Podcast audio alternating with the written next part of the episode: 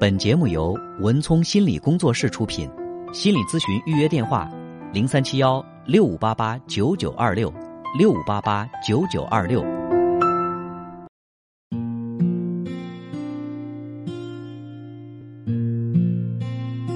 好，接下来进入我们今天的咨询师的故事。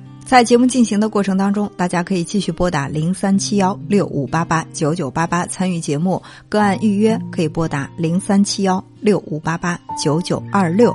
有请我的搭档高翔。文聪好，听众朋友，大家晚上好。我们在这里将以咨询师的身份来跟大家讲述案例故事，同时我们会对来访者的个人信息予以保密处理。嗯，今天呢，我想和大家分享的这个案例呢，是一个刚刚新婚有三个月的一个女性的来访者的咨询。嗯，新婚，这应该是这蜜月期还刚刚过呢，嗯呃就有问题了吗？其实，在婚礼当天，她就出现问题了。哦，按道理说，她的这个婚姻还是不错的，跟男朋友也是自由恋爱。呃，两个人结婚的时候，也是双方家人都很操心，他们小两口并没有操太多的心。但是在结婚当天，她就觉得身体很不舒服，胃疼，哦，到医院挂了急诊，大夫说没问题，他就回去了，在家休息了几天。其实呢，就是在刚刚结婚的那几天，蜜月的时候，他是在家里养病的。这个胃养好了之后呢，他又得了一场感冒。哦，感冒过后呢，他又得了一场很严重的肺炎。呃，这个肺炎好了之后呢，他突然发现自己不太想见人，经常会情绪焦虑，呃，而且呢也会莫名的流泪。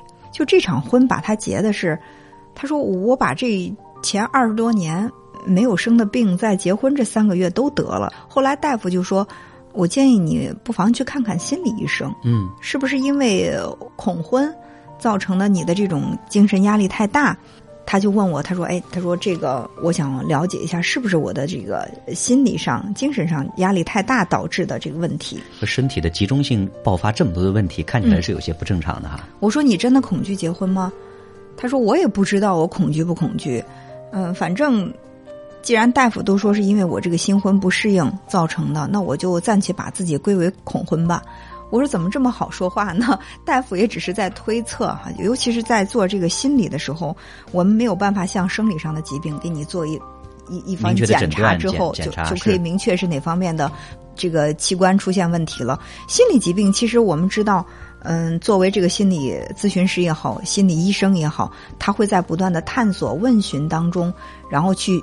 慢慢的去摸索这个病到底出在哪儿？为什么大夫说你有可能是呃恐婚？你立刻就那么好说话的接了这个招儿，就说好吧，我就是恐婚。也许他内心会有这种感觉哈，也也嗯嗯会认同。好，我说那我们暂且把你当做是一个恐婚吧。那你有没有想过，为什么你会恐惧结婚呢？你的爸爸妈妈他们的这个婚姻幸福吗？他说我爸妈很幸福的，他们两个其实是还是挺相爱的。啊，我说家里几个孩子呀？他说呃和一个姐姐，他们两个人，而且他们两个人关系也不错。然后我就说：“我说那如果是这样的话，看来你对婚姻本身并不排斥，都不排斥啊。我我觉得我们我们家挺幸福的，我也感觉结了婚应该就是很幸福的生活了。我说如果是那样的话，那恐惧肯定是有根源的。你比如说家里面有人生了重病，那么你可能就会特别恐惧得病，是吧？那如果说那个家里边儿呃这个父母婚姻生活不幸福，很有有可能会影响到自己会让你对这个婚姻抱有一种不太乐观的这种心态。如果你说父母很幸福的在一起生活，为什么你会对婚姻有所恐惧？他说：“其实我对于结婚这件事情根本就没有准备好。哦，嗯，因为他是学舞蹈的嘛，学舞蹈的就刚刚毕业，然后成为一个学校里的舞蹈老师，所有的一切都刚开始。在他觉得结了婚之后，可能很快就会要孩子，生了孩子之后，女人的身材就会走样，他就会觉得他自己的这个艺术生涯呀，要受到很大很大的这种影响。当时他很不想结婚，但是呢，不得已的情况下，他选择了结婚。我说为什么是不得已的情况下？对，就这个时候，其实这个男主角还一直没有出场呢。就她老公，嗯就他们之间到底是怎么相识的？两个人的关系好像是没有想象中那么好。其实她跟她老公关系挺好的，嗯，呃，她也说她生病这段时间，她老公对她的照顾也是无微不至，他们两个之间的感情基础也是蛮牢固的。就是因为她跟老公之间的感情很牢固，老公也对她特别好，所以老公提出来要去结婚，她感觉她不忍心去拒绝，找不到拒绝的理由啊。对，还有一点呢，就是爸爸妈妈也很看好他们之间的这个婚姻，所以说爸爸妈妈也希望他早点结婚，稳定下来。因为家里两个孩子，姐姐已经结婚了，他再结婚，爸妈会觉得，哎，我的使命完成了，而且觉得女婿也不错，两个人感情也挺好，也工作了，也稳定了，没有理由再拖着不结婚了。所以他爸妈就说：“你把这个婚结了。”其实，在之前他爸妈是有催过他结婚的，他还是硬扛着扛了一段时间，说我先不结。但是他爸妈就是有这样的一种特点，嗯，一旦他不去满足他爸妈的条件，他妈妈身体特别容易生病。哦，他妈妈很容易生病，就是比如说让他去做一件什么事情，让他去做一个什么选择，他没有按照爸妈的意愿去做，那妈妈呢身体本身就弱，就特别容易生病。他说我不一样，我的身体挺好的，我从小到大我很少有感冒发烧什么的，我身体很好，但我妈身体很弱，尤其是比如说我爸爸不满足她的要求，或者我姐姐不听她的话，或者是我什么选择要如果没听她的，她就特别容易生病，这成了妈妈的一种模式。我说看来你你什么都听妈妈的，妈妈是一个控制欲很强的人。他说不不不，他说老师，我妈妈绝对不是一个强势的人，我妈妈很温柔的。我说你没有听明白我的意思，我说你的妈妈是一个控制欲很强的人，我并生没有说就是一种控制方式。我说我说他并我并没有说他是一个强势，人们会把这个强势和控制联系在一起，说只有强势的人才会去控制别人。嗯其实你会发现，控制分为强势控制和弱势控制。你比如说，家里面有一个人特别的体弱多病，当别人不按他的意愿来的时候，他就病倒了我。生病给你看，当他觉得大家不。关注他的时候，他就病倒了，然后我们都需要去围着他。包括家里也可能会有一个生病的孩子，我们知道孩子在家里是最弱小的，对吧？那父母吵架的时候，孩子就病倒了，哎呦，父母就不能再吵了，我们要一块儿把这个孩子的病先看好，就顾不上吵架了。孩子会拿生病，或者是我不听话。拿这个来控制父母，让父母呢按照他的意思去走，达就这达到他的要求。很有典型性，就是我我就曾经接过一个案例，一个小男孩儿，他说每一次他一生病，爸爸就会从外地回来，嗯。他就会用这种方式来招呼爸爸，就什么时候想爸爸了，他就生一场病，然后呢就可以见着爸爸了。嗯。这就是他们表达自己的一种方式了。嗯。就跟这个女孩她的妈妈一样的，用生病的方式来，比如说唤起丈夫对她的这种关注，唤起孩子对他们的顺从，嗯嗯。是吧？对，所以这个女孩儿这么一听，她说：“哦，她说还有这么讲究的，说这个控制还有什么弱势控制和强势控制？”我说：“是啊，强势控制是那种专制型的，你不听就怎么怎么样，你必须要按我的意思去做，就很直接的去表达。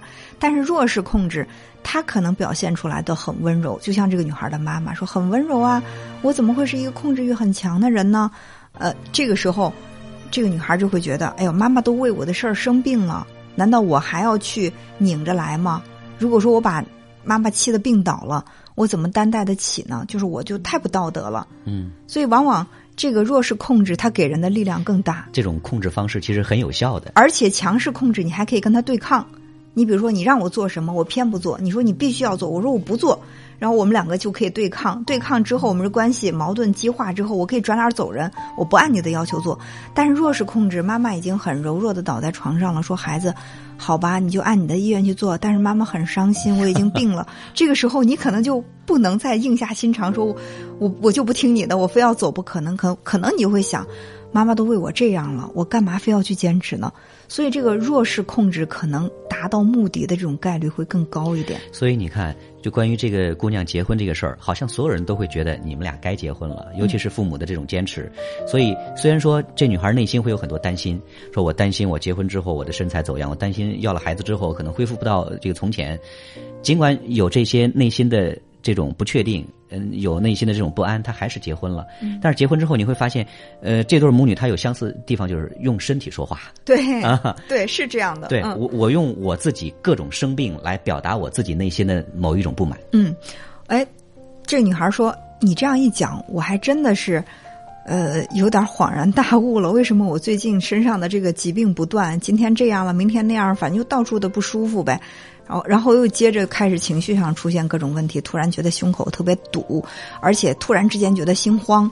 到医院去做了心电图，又没有什么问题，所以大夫才说有可能是因为焦虑引起的躯体化的这种反应，心理病。呃，就不是心脏病，是心理病，他才开始转移到通过这个心理疏导。啊，他说那我该怎么办呢？我说你把用生病表达的内容用你的语言表达出来。你比如说，你生病到底是在恐惧什么？你是在害怕什么呢？他说：“其实我有一天晚上我特别不舒服，我没睡着，我就在想，我最近一直在生病，最近一直在吃药。那生病了吃药了，就可以不要孩子了。我就可能 要有一段时间不能要孩子了。我就我当时是这样想的，因为结婚对于这个身材的影响还不大。说我真的很喜欢跳舞，我想好好的跳几年舞，然后我再去考虑要孩子呀什么的。”我就在想，你看我吃了这么多药，最起码我得在半年之内不能要孩子吧？这样的话，我去跟我的父母、跟我的老公提，我暂时不能要孩子这个事儿的时候，我就会更加的理直气壮一点儿 啊。所以我可能是在潜意识里也想着，我就隔三差五出点毛病吧，出点毛病之后，我不是就要吃药吗？我这药一吃，不又得缓解几个月不能要孩子吗？我说你看。多辛苦啊！就是这个心眼玩玩的有点大，知道吗？其实他还真不是说故意在玩心眼，只是说他的身体，他的潜意识带着他的身体去向他自己想要的那个地方。就是我暂时不要孩子。我说你能不能把你潜意识这部分变成意识？就是你明确的知道，虽然结婚，我都觉得已经做出了一些牺牲了。我其实更想过一段时间单身的生活，但是没办法，呃，老公对我太好，爸妈期待又太高。那我就只好去满足他们对我的期待，满足了他们的要求。现在已经结婚好，那么这个事情到这儿了。接下来你担心的是要孩子这个事情。如果说你迟迟不要孩子，你妈妈又病了，你该怎么办呢？或者说你用你生病的这种方式在跟你妈妈？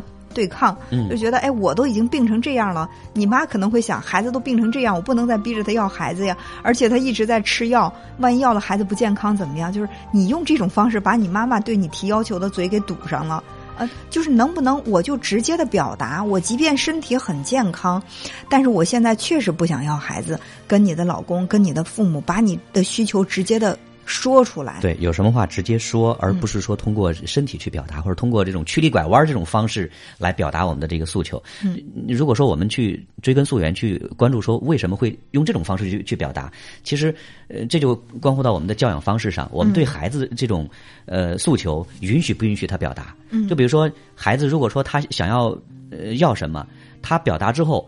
如果说父母是否定的，是不允许你有这种诉求的，那孩子他就有可能会用其他的方式去表现。就比如说，孩子想吃糖，你不让他吃，那他有有可能会用哭闹的方式，他有可能会用其他的方式来表现。嗯，所以当孩子有这种正常诉求的时候，我们能不能允许孩子去表达？表达之后呢，允许给他适当的满足。那这样的话，孩子他不会用这种绕的这种方式去表达自己的诉求，用身体生病的方式去表达自己的不满。